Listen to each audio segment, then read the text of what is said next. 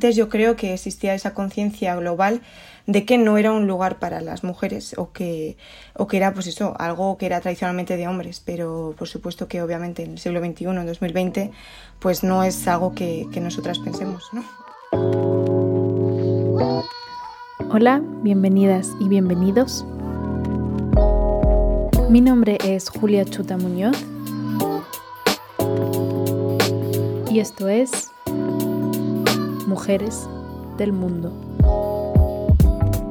María, te doy la bienvenida al podcast, a este episodio un poco diferente, porque como sabes, normalmente entrevisto a, a mujeres diplomáticas, mujeres en el mundo de, de las relaciones internacionales, por eso es súper interesante tenerte hoy aquí como opositora de, de la carrera eh, diplomática española aquí en el podcast. Muchas gracias.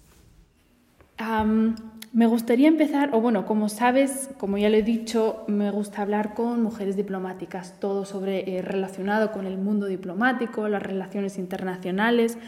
Por eso pensé que iba a ser muy interesante también ver la diplomacia desde otro punto de vista y también cómo poder acceder ¿no? a, ser diplomática, convertirse diplomática. Por eso creo que es importante también hablar sobre eh, la prueba de acceso, las oposiciones en este caso, ¿no? Tengo muchas preguntas hoy para ti, porque yo también en algún momento, ojalá lo consiga, eh, presentarme a las oposiciones, pero bueno, esa ya es otra. Antes de que yo empiece ahora aquí a hablar sobre ti, voy a pasar, la palabra directamente a ti y te quiero preguntar, ¿quién es Nerea Alonso Moreno? Cuéntame un poco sobre ti. Bueno, pues Nerea Alonso Moreno es una chica de 24 años, eh, bueno, de Bilbao, eh, que quiere ser diplomática desde hace muchos años y que actualmente pues se encuentra en el proceso que espero de poder llegar a ser diplomática. Y es una persona que, que sueña con, con llegar a, a, cumplir este, bueno, este gran sueño y a ver si se cumple en algún momento. Tú eh, has estudiado, tú has empezado con el estudio de Derecho, ¿no? En, Bilbao, si, recuerdo bien. ¿Cómo ha sido el proceso de estudiar Derecho y luego querer ser diplomática? ¿Qué es lo que te ha llevado a, a ese sueño, no? Pues eh, vamos a decir que el sueño se remonta antes. Eh, o sea, desde que yo he sido pequeña, siempre he estado súper bueno, super interesada por las relaciones internacionales, por las diferentes culturas, siempre me ha encantado aprender idiomas. Eh, o sea, desde que era pequeña ya tenía la habitación pues con mil banderas y tal, pero es cierto que yo, o sea, no sabía lo que era un diplomático. Yo, eh, de hecho, en el instituto Incluso en bachillerato he ido por ciencias, porque mis profesores siempre me han recomendado ir por ciencias, porque tenía buenas notas y también porque no me cerraba las puertas. Si luego quisiera hacer otra carrera de letras, era más fácil cambiar de ciencias a letras que al revés. Y eh, cuando yo tenía pues 15 años, que es cuando empiezas un poco a, preguntarte qué, vas a estudiar, que ya en el instituto te empiezan a decir, empiezas a tener un poco charlas de presentación de carreras y así, pues eh, yo sabía que aunque me gustaran las ciencias, pero no, sabía que no era lo que me apasionaba, yo sabía que no quería trabajar en ello. Y, entonces empecé un poco a investigar, también pues con el instituto hacíamos test de personalidad, de, de cómo, bueno, qué tipo de trabajo sería el más el mejor, ¿no? El, el, el, mejor orientado a nuestros intereses personales, a nuestra forma de ser, y acabé en la presentación del doble, doble grado de Derecho y Relaciones Internacionales de la Universidad de Deusto en Bilbao. Y entonces en, ese, en, ese, en esa presentación, que yo tenía pues 15, creo que 15 o 16 años, eh, había un diplomático que era británico y nos explicó un poco pues en qué consistía su trabajo, un poco de anécdotas personales, eh, laborales, etc. Y fue ahí cuando dije, esto es lo que yo quiero ser. O sea, he nacido para ser esto y es el trabajo que yo estaba buscando pero que no sabía que existía y, y aquí estoy. Y me acuerdo que justo al salir les dije a mis padres, esto es lo que yo quiero ser. Y a partir de ahí empecé a buscar, a buscar en internet, a buscar información sobre la carrera diplomática, sobre la escuela diplomática, bueno, en, toda esta cuestión. Y ahí empecé yo a encaminar eh, todo lo que viene siendo el posgrado. O sea, universidad, claro, estudié Derecho. Para, o sea, siempre me han recomendado que Derecho para la carrera diplomática es una de las mejores carreras a hacer porque es la más completa. Gran parte del temario es Derecho. Y eh, sí que es cierto que cuando tienes una base de Derecho pues ya estás bastante bien en cuanto a las oposiciones. Es más fácil. Entonces yo desde que empecé derecho ya quería ser diplomático, eso lo tenía clarísimo y sí que es cierto que por ejemplo, eh, o por, lo menos mi carrera de derecho estaba muy encaminada pues, o a ser abogado o a trabajar en ámbitos de la justicia y entonces yo me acuerdo que siempre me sentía como un poco pues eso, poco comprendida porque era la única que quería ser diplomática y, y, no había pues eh, cursos, todo lo que era pues cursos seminarios, no había nada relacionado con diplomacia ni relaciones internacionales y eso lo que pude tocar de internacional pues fue derecho internacional público, derecho internacional privado y Unión Europea. Entonces era como un poco, incluso las prácticas de la carrera tampoco tenían nada relacionado con esto. Entonces era como ahí la que no estaba ahí comprendida, pero bueno. Claro. Pero bueno, es increíble eh, pensar que ya desde o que el grado, todo lo que has hecho, no ya sabías lo que querías, eh, lo que querías ser. A mí en realidad me parece súper interesante que, que, haya sido así tu camino y que vayas enfocando eh, en ser diplomática. Porque además, em, cuando tú tenías 15, bueno, eso ya hace un par de años, ¿no? creo que lo de ser diplomático era todavía menos conocido que hoy en día, ¿no? ¿Cómo era eh, contar tus, tus amigos que querías ser diplomática? ¿Sabían lo que era o...? No, no, no sabían, no sabían lo que era. O sea, yo también lo entiendo, ¿no? Es, es una profesión que... Eh, obviamente, pues ya la gente muy joven, pues de 15 y 16 años tampoco sabe lo que es pero, pero no, o sea, no era algo conocido y yo siempre tenía que explicar un poco en qué consiste. De hecho, a día de hoy sigo teniendo que explicar pues, a mucha gente en qué consiste, incluso a mi familia. Pues, ¿a qué estás supositando? Ah, sí, sí, y eso que es para ser embajadora, ¿no? Y tú, claro, tú pasas la oposición y eres embajadora. Y yo, no, hay mucho camino detrás. Estaría bien, sí, pero, o para ser cónsul, ¿no? Y yo, bueno, pues en algún momento, pues ya al final, ¿no? Pero mm, sí, o sea, tengo un poco que explicar lo que es. No es algo conocido, pero tengo la impresión que cada vez se conoce más. O sea, creo que estamos en cada vez un mundo más, eh, bueno, más globalizado, claro, y, que las relaciones internacionales cada vez atraen a más gente. Y yo creo que ahora cada vez, cada vez más gente sí que conoce la carrera diplomática y la, bueno, sí, lo que viene siendo la función de diplomático. Hmm. Tú después del grado em, fuiste directamente a la escuela diplomática, ¿no? Para hacer el, el máster de relaciones internacionales. Y creo que es aquí donde deberíamos ah, explicar otra vez un poco más, porque el tema de la escuela diplomática causa bastante confusión. Porque es verdad que mucha gente piensa que uno al hacer un estudio, en este caso pues eh, en la escuela diplomática, el máster de relaciones internacionales, em, que uno es directamente diplomático y, y efectivamente eso no es el caso. Por eso eh, creo que es importante que hablemos un poco sobre qué papel ocupa la escuela diplomática en el, proceso de convertirse eh, diplomática o diplomático. Vale, sí, sí, es cierto que, genera confusión. Vale, hay que distinguir entre el máster y luego la formación de diplomáticos. Entonces, eh, voy a intentar explicarlo lo mejor posible. A ver, la escuela diplomática es eh, una academia diplomática como existe en tantos otros países, que al final es eh, una entidad que está adscrita al Ministerio de Asuntos Exteriores. Entonces, esta entidad, su, su misión básica, su función básica o principal es la formación de diplomáticos. Entonces, forman tanto a los funcionarios, bueno, tanto a los opositores que acaban de aprobar el examen, que ahora lo explico un poco mejor, como a los diplomáticos que ya tienen eh, su propio cargo y que, bueno, pues, eh, les, eh, pues tienen varios cursos, tanto de formación por el cambio de puesto, también, por, también tienen cursos de idiomas, y lo que buscan es un poco garantizar la formación continua de los diplomáticos. También hay cursos para los familiares de diplomáticos y eh, en general esa es su misión principal, pero también tiene otras eh, funciones. Por ejemplo, eh, llevan a cabo un, un, gran número de conferencias, presentaciones de libros, seminarios y entre esa labor formativa tienen el máster. El máster es un máster interuniversitario de colaboración entre la escuela diplomática y unas cuantas universidades a nivel nacional por eso se llama interuniversitario. Entonces, pues eh, es un máster, pues como puede ser cualquier otro, aunque no eh, tiene carácter em, eh, oficial, es, bueno, oficial, me refiero, es un máster que se denomina título propio y debido a, la característica especial de que sea interuniversitario y que tenga participación de, varias universidades españolas y la escuela diplomática. Entonces, este máster, eh, para entrar en él, no es necesario ser diplomático, sino simplemente pues, una persona que tenga un título universitario de grado, una nota media de 7, pasar el examen de acceso y tal.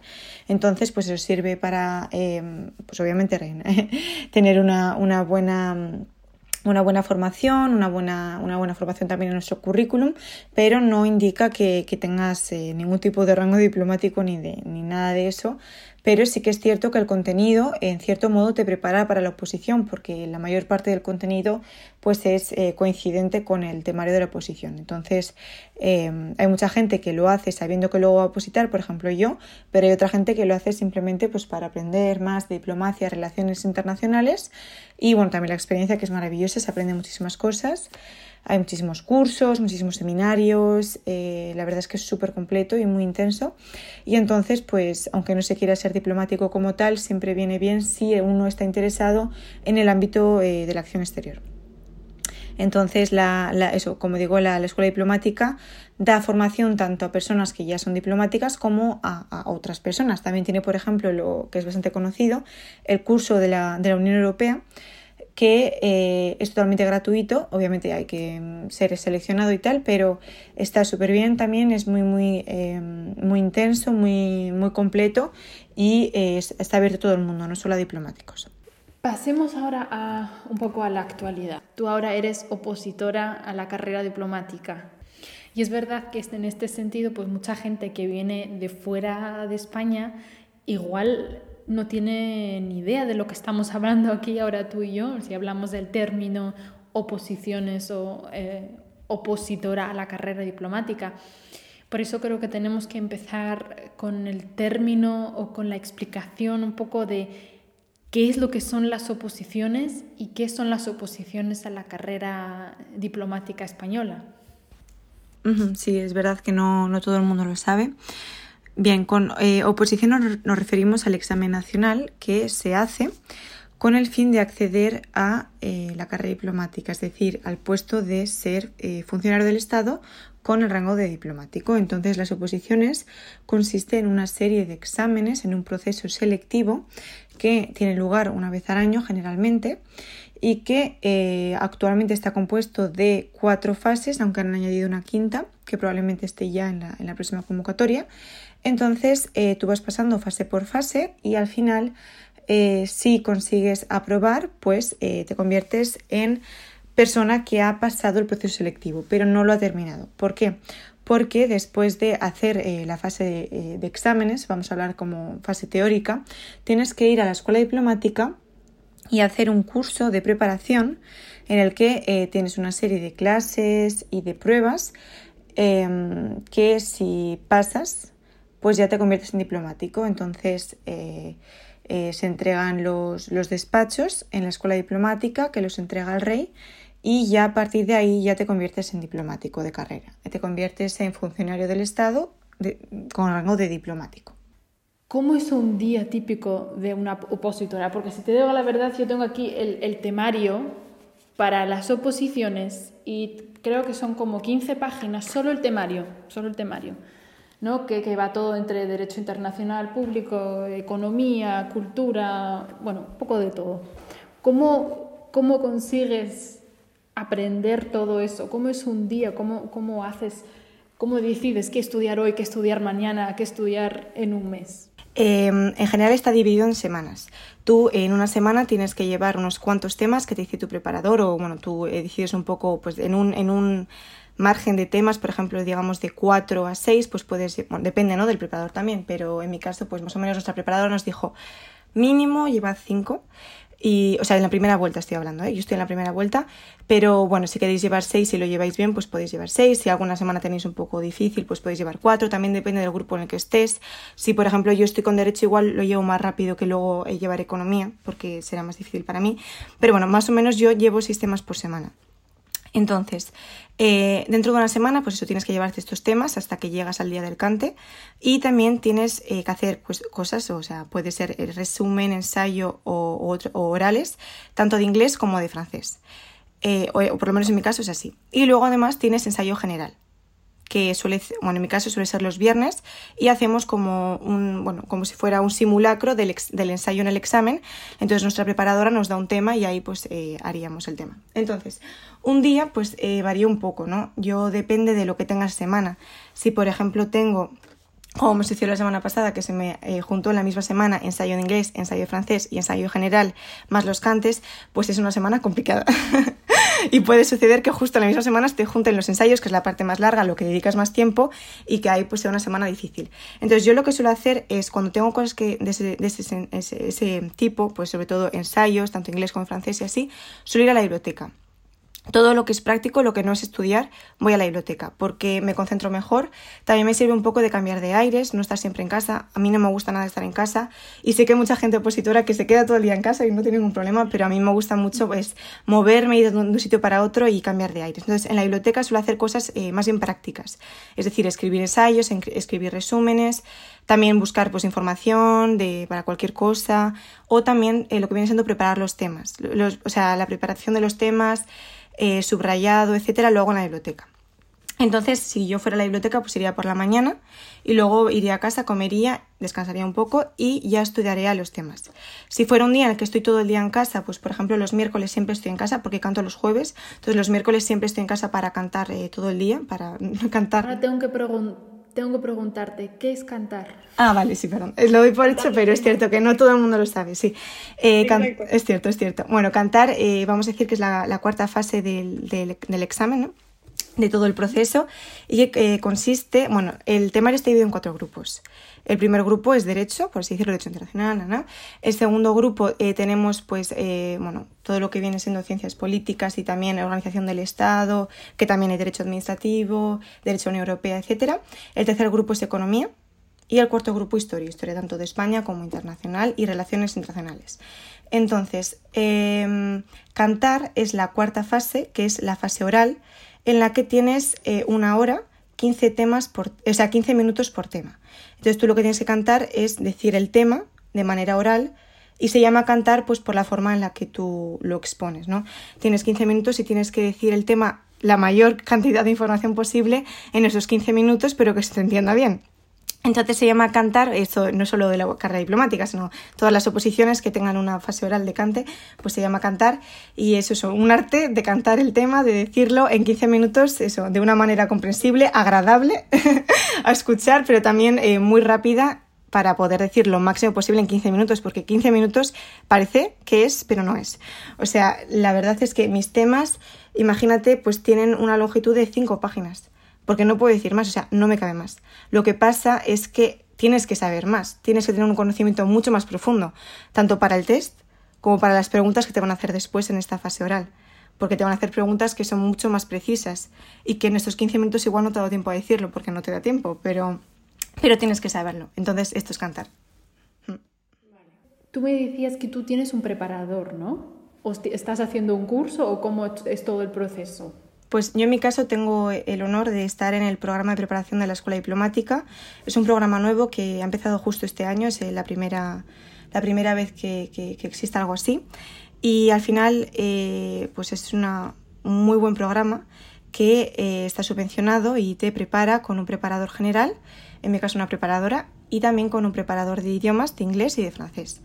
Entonces eh, yo tengo pues eso cita con mi preparadora pues una vez a la semana para cantar y también pues obviamente para todas las dudas y asistencia que necesite y también para el ensayo general. Y luego tengo una hora a la semana con el preparador de inglés y una hora a la semana con el preparador de francés. ¿Tú has empezado, cuándo has empezado con el curso de la preparación para la oposición? Empezó este septiembre de 2020. Es verdad que mucha gente, la que hace las oposiciones, ya sea para la carrera diplomática o para, cualquier oposición, que es un proceso muy largo, ¿no? Que a veces hay gente que estudia un año o hasta cinco, cuatro, cinco años. ¿Cuál sería tu meta para alcanzar, para conseguir eh, hacer o presentarte a las oposiciones? Bueno, presentarme, me voy a presentar siempre, eso por supuesto hay que presentarse para ir practicando, aunque, por ejemplo, no se sabe cuándo va a ser la próxima convocatoria, pero yo no sé, o sea, depende cuándo sea, ¿no? Pero, o sea, llegaría máximo a una vuelta entera, o sea, es lo que llegaría. Entonces, claro, no estaría preparada como tal, bueno, puede suceder que apruebe ¿no? a la primera, pero es muy, muy raro, casi nunca sucede. Eh, pero bueno, sucede a veces, o sea, nunca se sabe, ¿no? Pero no creo, no creo que a la primera yo llegase a aprobar, aunque obviamente pues me encantaría, ¿no? Eh, pero bueno, mi objetivo, pues no sé, depende mucho, ¿sabes? Al final eh, me encantaría pues hacerlo pues a la tercera vez o a la segunda, tercera, pero la, la media suele ser en cuatro años. Eh, puede ser muchísimo más, o sea, puede ser seis años o lo que sea. Al final depende mucho de tantos factores, o sea, depende en gran parte de ti, por supuesto, muchísimo, obviamente, el 90% depende de ti, pero también depende de justo eh, cómo te encuentres el día del examen. Si eh, te toca la pregunta que justo te sabías bien, el tema que te sabías perfecto, o que las preguntas que te han hecho después, pues casualmente son preguntas que te sabías. Pero puede ser que justo en el oral de francés te toque un tema, como por ejemplo eh, tocó el año pasado, yo que sé, el bonsai, y te quedas así en blanco y dices, ¿qué digo yo sobre los bonsais? ¿Sabes? Cinco minutos. Obviamente, pues eh, tienes que decir, o sea, eh, aunque sea un tema totalmente random, tienes que intentar sacar todo lo que sepas, pues el bonsai, pues empiezas a hablar de Japón, de geopolítica de Japón, de la importancia de los ecosistemas, del cambio climático, lo que sea, porque es lo que quieren oír. O sea, obviamente eh, no es necesario que un diplomático sepa mucho sobre los bonsais. Lo que es importante es que un diplomático sepa también salir de, claro, de, del paso porque es lo que tenemos que hacer nosotros en nuestro trabajo, bueno, cuando yo consiga hacerlo, si llego, eh, en el trabajo de todos los días, ¿no? Es, es eso, saber salir del paso y, y, poder responder de la mejor manera posible y demostrar que todo lo que sabemos, ¿no? Entonces... Hmm. Si, si piensas ahora, cuatro años es mucho tiempo, ¿no? Para prepararse para un examen que, pues como tú dices, depende de, en realidad de un montón de factores. ¿Cómo consigues eh, tener la motivación, porque me imagino que después hoy tendrás días que dices, bueno, ya lo dejo, ¿no? Esto no puedo, es demasiado, es lo que sea. A veces tenemos días así. ¿Cómo consigues tener la, seguir teniendo la motivación para, para hacerlo? O sea, creo que lo más importante es tener eh, la vista en cortos y medios plazos. Es decir, mis plazos actualmente pues serán, ¿qué hago hoy? ¿Qué hago esta semana para los cantes? O sea, es de día, semana, máximo mes.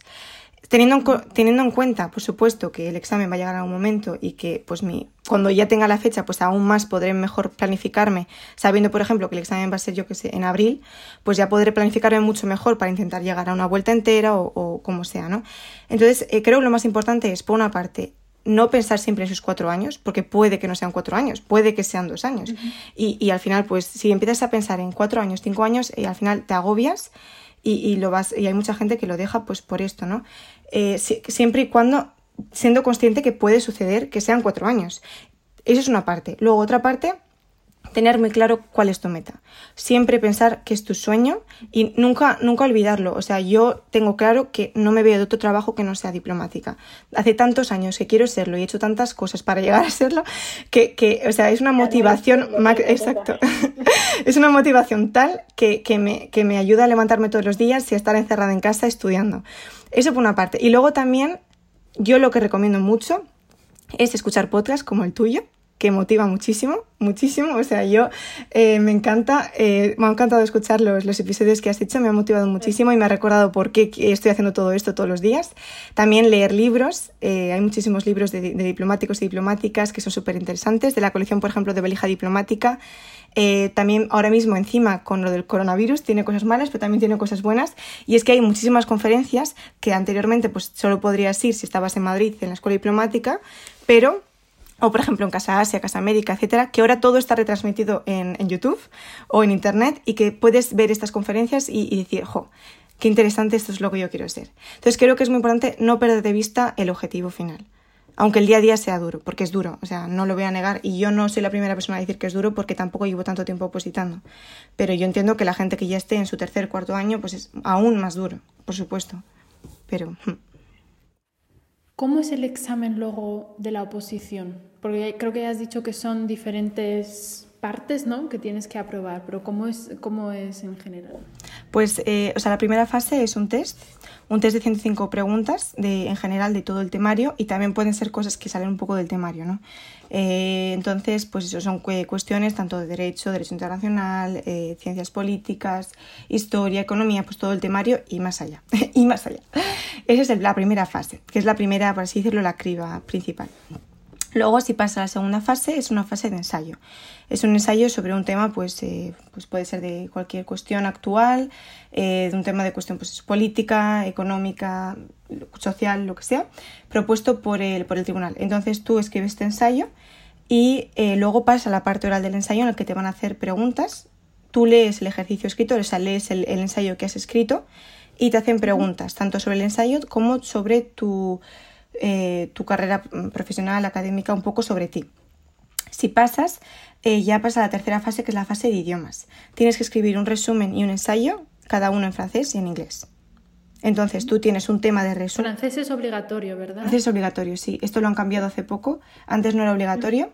Y ahora mismo es obligatorio inglés y francés, pero puedes añadir un tercer idioma.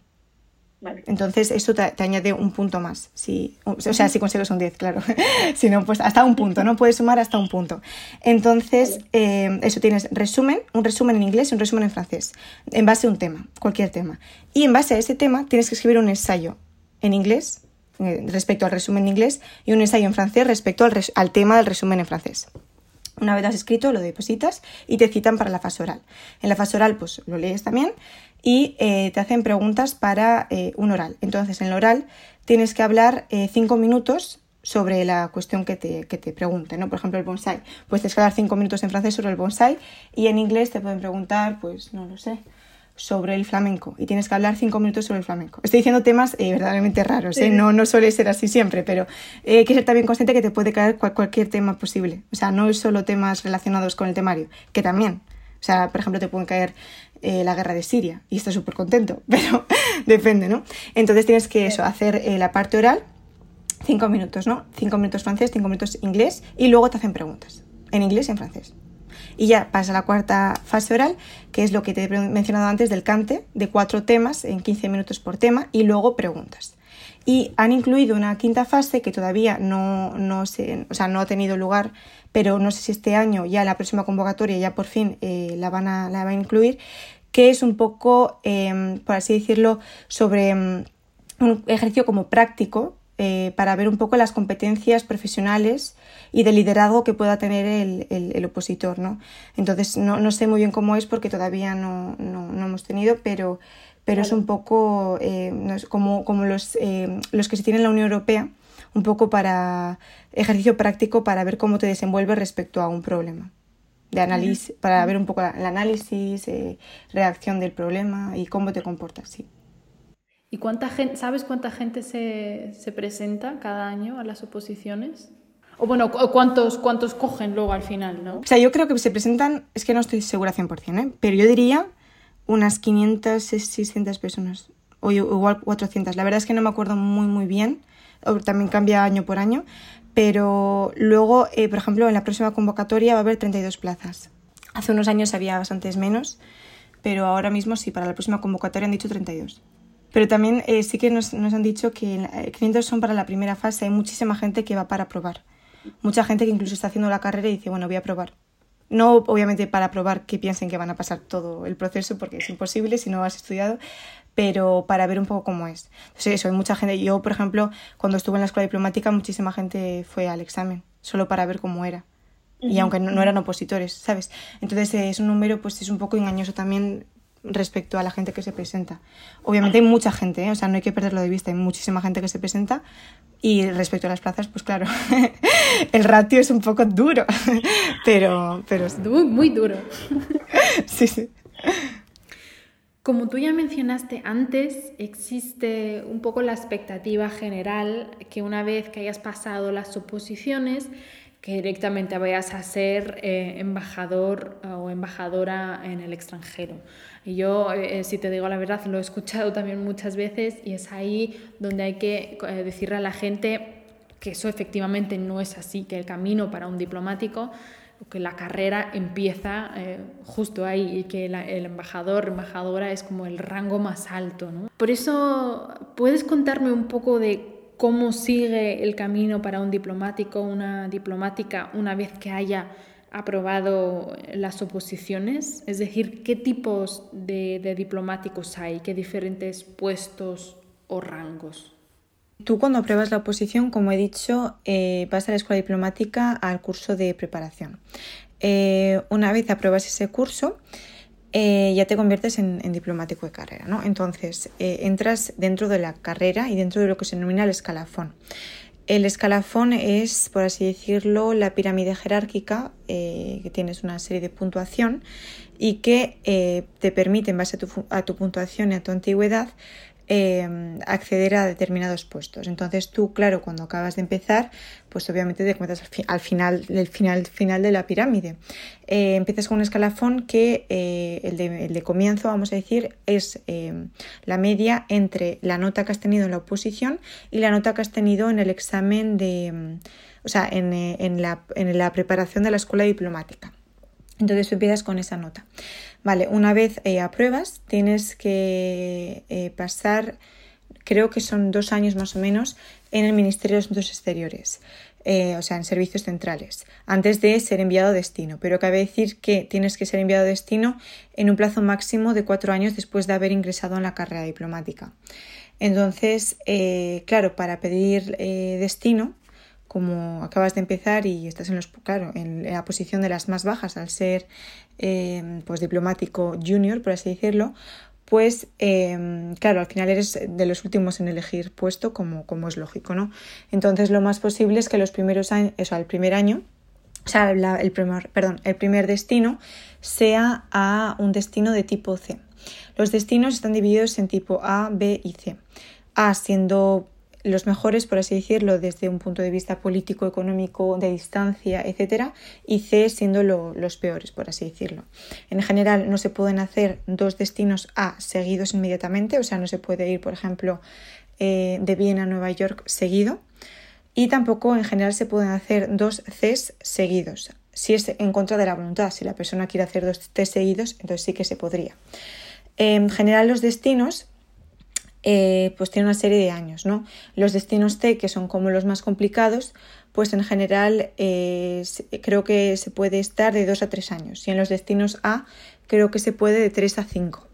Y también quería añadir que no se puede desempeñar dos puestos consecutivos en el mismo país, ni tampoco se puede estar en puestos en el extranjero, o sea, en destino, por más de 9 años. Es necesario volver a Madrid. En cuanto a los rangos, eh, voy a decirlos de, menos rango a más rango. Entonces tú empiezas como secretario de tercera clase y eh, luego pues pasarías a ser secretario de segunda y secretario de primera. bueno, secretario de embajada, se llama así. El siguiente puesto eh, se llama consejero de embajada. Luego el siguiente sería ministro plenipotenciario de tercera clase, luego de segunda clase y al final de primera clase. Y ya por último sería el rango de embajador que eh, es un rango, el rango más alto y es embajador o jefe de misión.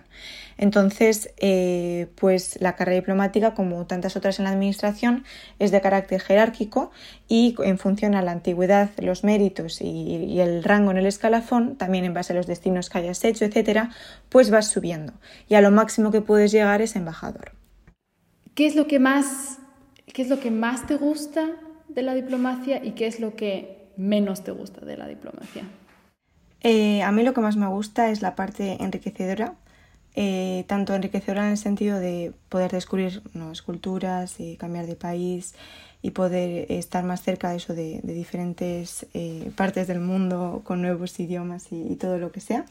Y también la parte enriquecedora para mí es poder tanto ayudar a los españoles en extranjero, yo he hecho prácticas en consulados y, me ha gustado muchísimo. Es, una parte de la diplomacia que, más me gusta, aunque a veces sea muy dura. Y, también me encanta pues, eh, representar a España en todo lo que se pueda, eh, de pues eso, eh, mostrar nuestra cultura. Lo que más me gusta para mí siempre es la parte cultural y, luego también me encanta la parte multilateral, o sea, me encantaría estar en organizaciones internacionales, me encantaría aún más estar en Naciones Unidas en, partes en la parte de derechos humanos, pero, pero esa es la parte que más me gusta, sobre todo, ¿no? Ayudar a los españoles y luego eh, lo que es la representación eh, cultural y, lo, enriquecedor de la carrera. Lo que menos me gusta, pues la verdad es que no lo sé. No, no hay nada que yo haya pensado que no, que no me guste. No, no lo sé. Eso, es lo mejor. Un trabajo con solo cosas positivas, vamos, ¿qué, quiere, qué más se quiere? Pero no las tengo ahora mismo en la cabeza, ¿no? No lo sé. Bueno, mejor, mejor. Todo es maravilloso. Tú me has comentado, eh, creo que estábamos escribiendo por, Instagram. Bueno, de hecho quiero preguntarte, ¿cómo, cómo llegaste al podcast, a conocer la página? Siempre me interesa. La verdad es que no lo sé. Ah, sí, sí, sí, me acuerdo, me acuerdo. Una compañera amiga mía de la escuela diplomática, que también está ahora mismo en el programa de oposiciones conmigo, eh, hola Loxi, pues eh, me dijo, esto te va a encantar. Te va a encantar porque, obviamente, pues obviamente me encanta la diplomacia, por supuesto, ¿no? Pero eh, todo todos los ámbitos de investigación que he hecho, prácticas, muchas las he hecho en ámbito de mujeres, de derechos de la mujer. Y entonces dije, esto es maravilloso, esto soy yo en podcast. y entonces a partir de ahí empecé a escucharla y me encantó y aquí estoy.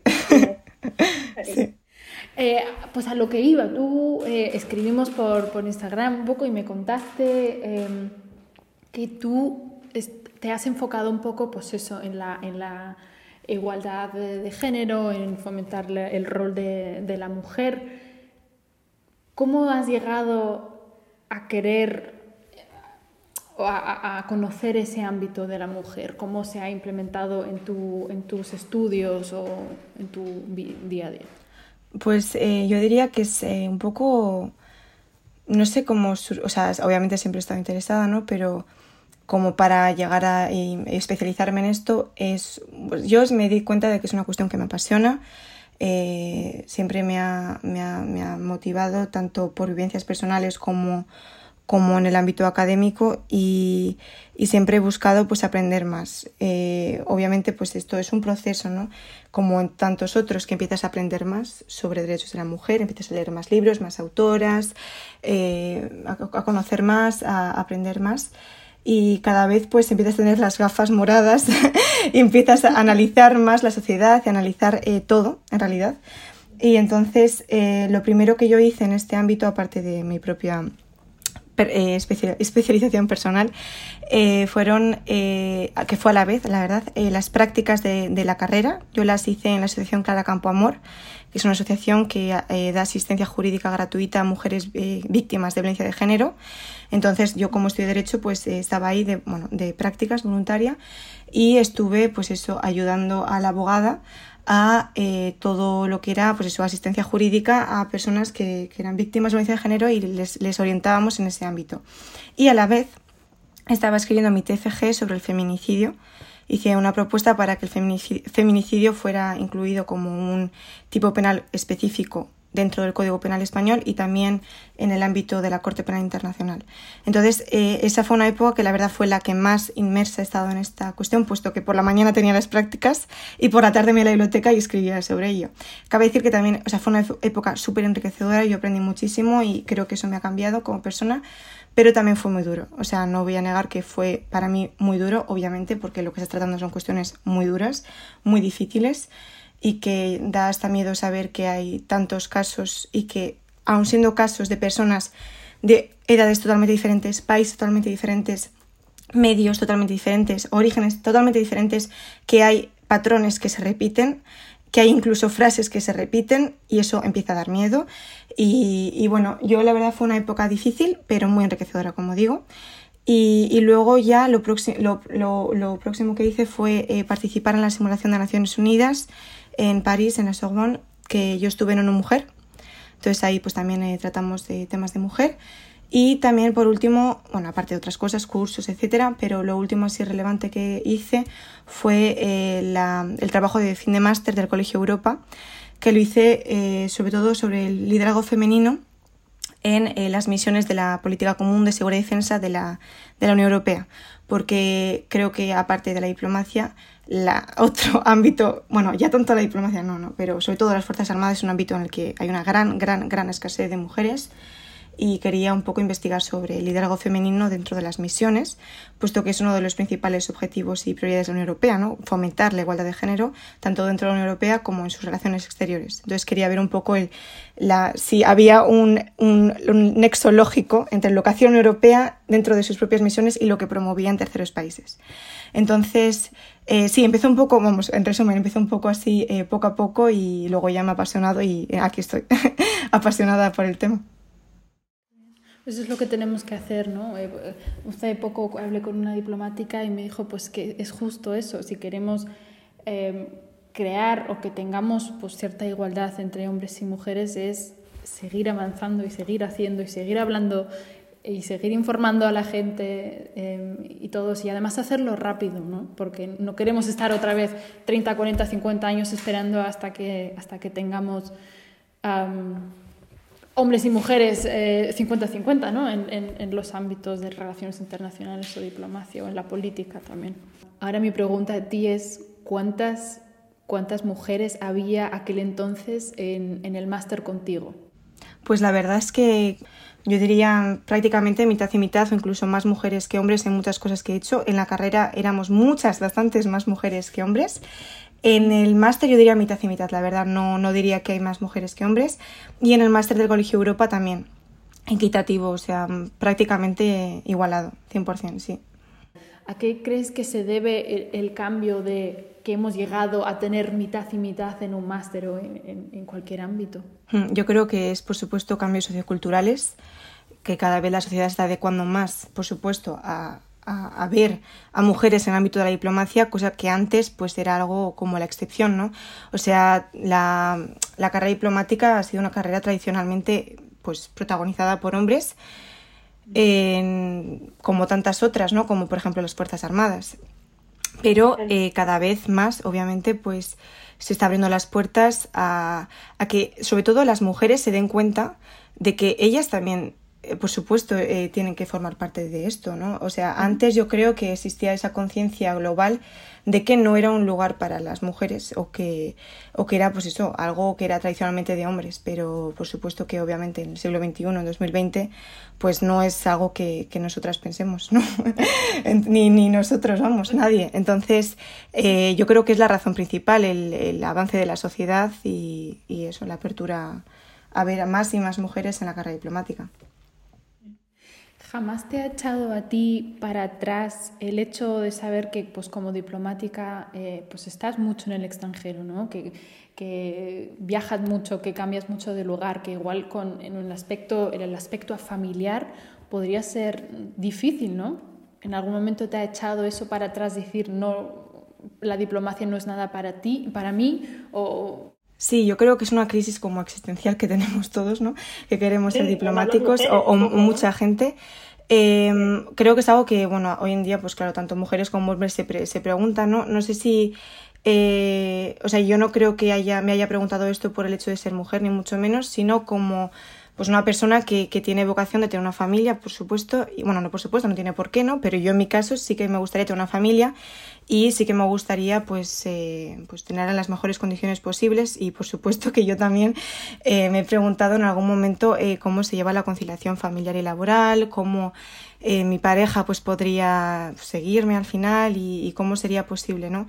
Y sí que es cierto que que este tipo de cuestiones te llevan a, dudas en algún momento, ¿no? De cómo puedo seguir mis sueños sin tener que renunciar a una familia.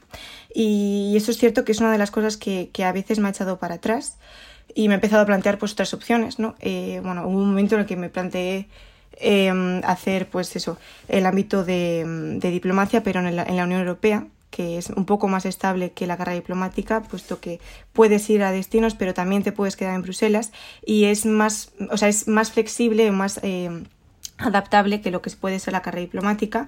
Pero luego me di cuenta de que no es lo que yo quería ser en realidad. O sea, yo creo que una gran parte una parte muy importante de la carrera diplomática, que lo que lo hace tan enriquecedora es el hecho de, cambiar de país. Y es que yo es lo que yo quiero en mi vida. O sea, yo al final decía, sí, bueno, pues me estabilidad familiar, pero al final no es lo que yo quería. O sea, yo no es lo que quiero. A mí yo lo que quiero es eso, cambiar de cultura, cambiar de país, eh, poder, pues eso, representar a España en tantos otros países y a los españoles. Y entonces yo ahí me di cuenta de que, de que al final que todo se puede conseguir, que no solo la carrera diplomática es una es una de las carreras que, que, tiene este tipo de cambios, sino que hay otras que también, que también lo tienen. Por supuesto, sé que es difícil y sé que es un obstáculo. Y, y yo hablé con bastantes diplomáticos cuando estuve en la carrera, o sea, cuando estuve en la, en la escuela diplomática, aproveché para preguntarles y me dijeron que, que, no me preocupase por esto, que si yo quiero ser diplomática, si, que es mi sueño, o sea, que si es mi sueño, que luego ya el futuro dirá. O sea, que lo primero es cumplir tus sueños y luego ya pues vendrá, porque nunca, o sea, creo que no tenemos que dejar nuestros sueños atrás por lo que pueda pasar. Ni tampoco renunciar a nuestros sueños por otra persona. O sea, yo creo que al final, eh, al final, si se hace este tipo de sacrificios, de dejar nuestros sueños atrás por lo que pueda suceder, al final eh, acabamos frustrados, ¿no? Creo que acabamos, eh, pues igual con 50 años nos despertamos y decimos, jo, ¿qué he hecho de mi vida? ¿Por qué no cumplí mis sueños por lo que, por el easy, ¿no? Por, tantas dudas que nos surgen. Y sí, yo creo, o sea, aconsejaría a todo el mundo que, dejara estas dudas atrás, que siguiera sus sueños y que luego ya pues veremos si podemos eh, llevar las cosas bien o no. También es cierto que muchos diplomáticos me han dicho que, que luego se puede conciliar sin problema, que eh, es mucho más flexible de lo que parece y que, y que todo se puede conseguir si, si uno quiere y si, y, si, y si tiene voluntad de hacerlo, todo se puede amoldar y se puede flexibilizar. Hmm. La pregunta final que siempre hago y que me gusta mucho siendo tú, ahora cambia un poco, ¿no? Porque tú eres pues un poco de mi generación, de mi edad, y no se lo pregunta a una diplomática que ya tiene más años que nosotras, pero ¿qué consejo le darías a, a las mujeres de nuestra generación que, quieren, que quieran acceder al mundo diplomático, a la carrera diplomática? Pues que no se lo piensen dos veces, o sea, que no dejen que este tipo de dudas que pueden surgir pues, por cuestiones no sé cómo decirlas, socioculturales que nos oprimen. Eh, o sea, que no lo duden dos veces, que no por ser mujeres tienen menos posibilidades de conseguirlo, ni de llegar a ser embajadoras, ni mucho menos. Eh, que no tienen ni por qué plantearse ningún tipo de cuestión solo por el hecho de ser mujeres, vamos. No tendría ni que, ni que surgir la, la duda de yo como mujer, no. O sea, en realidad, ir adelante, seguir tus sueños, hacer todo lo que puedas por, por llegar a ellos, esforzarte desde el día uno y, y conseguir, pues eso, todo lo que vayas a conseguir, que lo consigas por ti misma y que, que sigas adelante sin ningún tipo ni de miedo, ni de escrúpulo, ni de, ni de nada que te frene. Pues Nerea, muchísimas gracias por tomarte el tiempo hoy eh, para el podcast y te deseo todo, todo lo mejor. Igual hasta en unos años puedo entrevistarte a ti como joven diplomática Ojalá. extranjero. Así que eh, ya veremos cómo sigue, pero todo lo mejor para ti. Muchísimas gracias, para ti también.